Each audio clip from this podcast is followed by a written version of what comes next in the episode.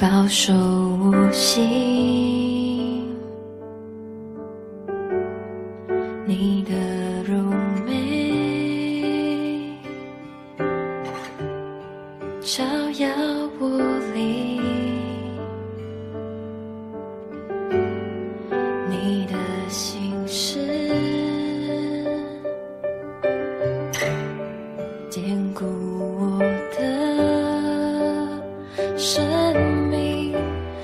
亲爱的各位弟兄姐妹，早安！各位好朋友，大家好。今天我们要来读《创世纪》的第四十二章。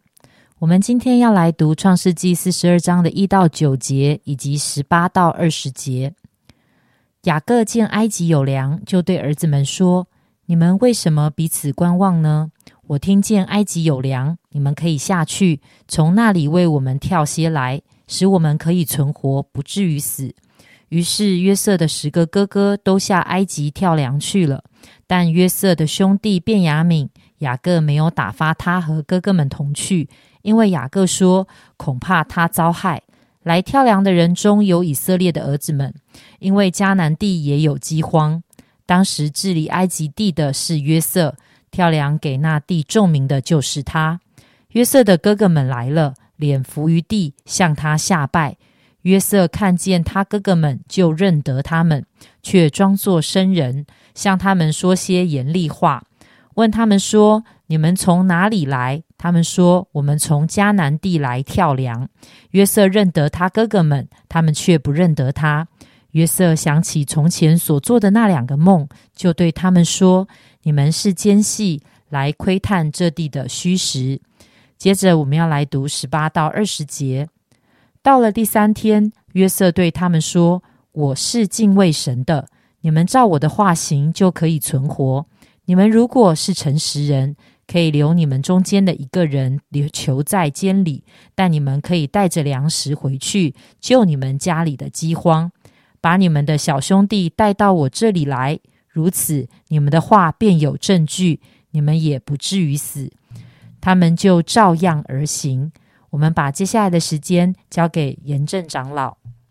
好，各位亲爱的弟兄姐妹，各位好朋友，大家呃早安。呃，在上一章的经文里面呢，我们看到呃约瑟做了埃及的宰相。好，也许从我们人的想法啊，那真的是苦尽甘来啊。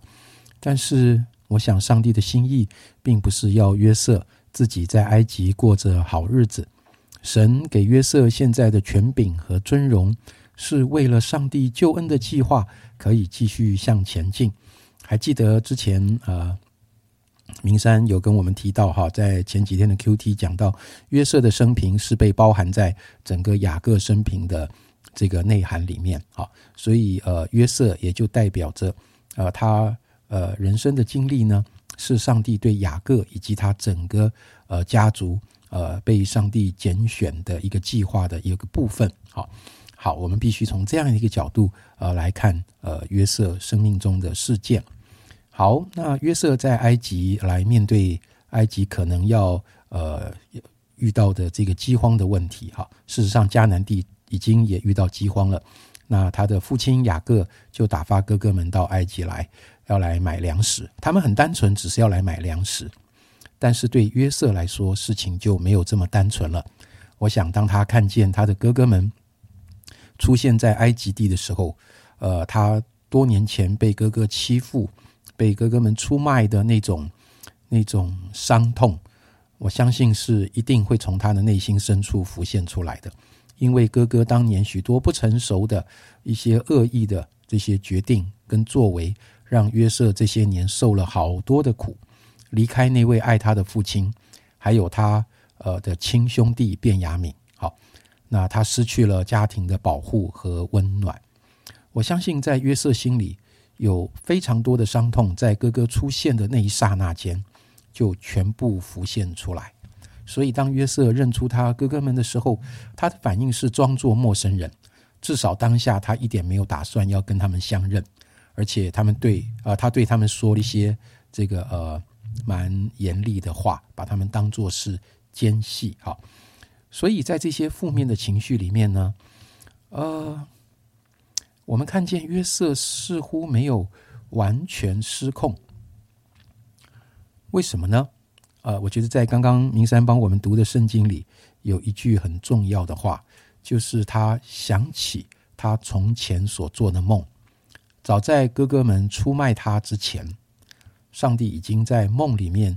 呃，启示了约瑟关于他的人生。神对他的人生历程是有想法的，所以，呃，我想在约瑟的心里，这两个力量正在交战吧。哥哥对他的伤害，这些新仇旧恨，他想起这个梦是有上帝特别的计划。也许他心里还没有办法完全把这两个矛盾的事件整合在一起，但是至少，至少，上帝当年给他的梦，就像从神来的启示，就像我们今天呃紧紧的抓住上帝的话语是一样的意义。上帝的话在约瑟的生命中。像是一个安全绳，勒住了约瑟，让他没有被自己呃许多负面的情绪、受伤的这些感觉完全牵着鼻子走，到一个无法挽回的地步。呃，我们在刚刚明山读的第二段的圣经里，我们看到，呃，约瑟原本他呃是把哥哥们全部都关在监牢，然后只准他们派一个人回到家乡去，然后。要把卞雅敏带来，因为卞雅敏是他的亲弟弟，是他呃同母同父的亲弟弟，是他最疼爱的，呃最挂心的。我相信约瑟有理由担心，为什么？因为如果他自己被哥哥们这样欺负，那他不知道，呃没有他的保护陪伴，卞雅敏在约瑟离开家之后的这些年，他会怎么被这些哥哥对待？如果我是约瑟，我的猜想恐怕也是很惨的。好，所以他最关心的是卞雅敏，所以要卞雅敏来确认卞雅敏的平安，他们他们的呃，在他的哥哥们才有可能呃被放出来。所以你会看见，在约瑟当下，他是被他很多的猜想，他很多的忧虑，很多负面的情绪抓住的。可是刚刚读的圣经告诉我们，过了三天，他把哥哥们关在监牢里，三天之后。这三天的时间，好像我们看见在约瑟的心里面，上帝的那个梦所承载上帝的话语跟上帝的引导，在约瑟里面越来越有分量。好像他对哥哥们的这种猜疑、记恨，哦，或者这种这种很多负面的心情，好像慢慢就淡下来，就有了一个啊明显的一个转变。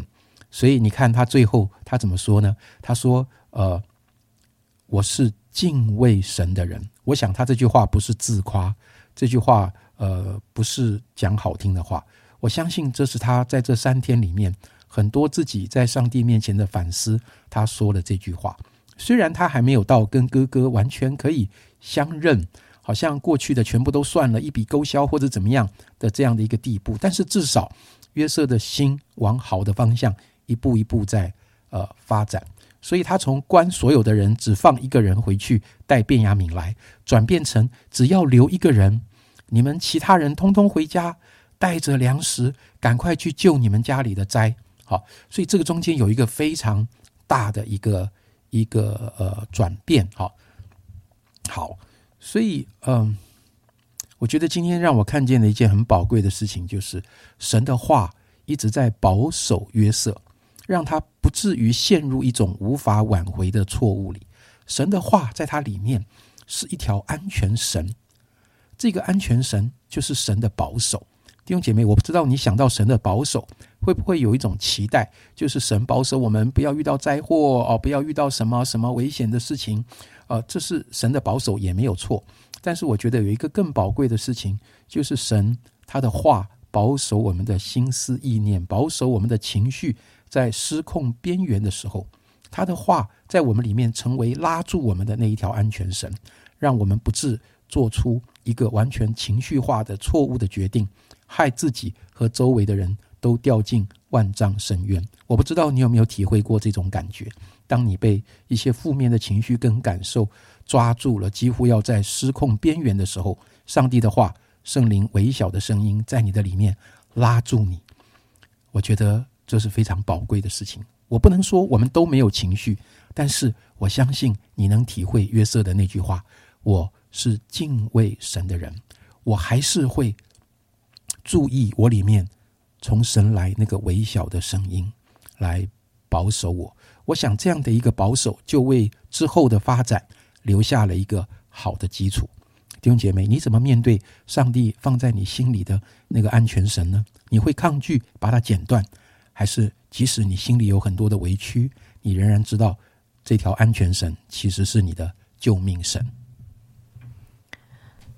谢谢严正长老的分享。好像真的约瑟的故事，其实我们觉得蛮血淋淋的。如果今天我们是约瑟，我们站在那个很有能力啊，很容易，其实你就可以报复那个曾经伤害你的人，你会怎么选择呢？如果约瑟他把他的兄弟全宰了。或者是他其实不用做的这么直接，他只要拒绝把粮食卖给他们，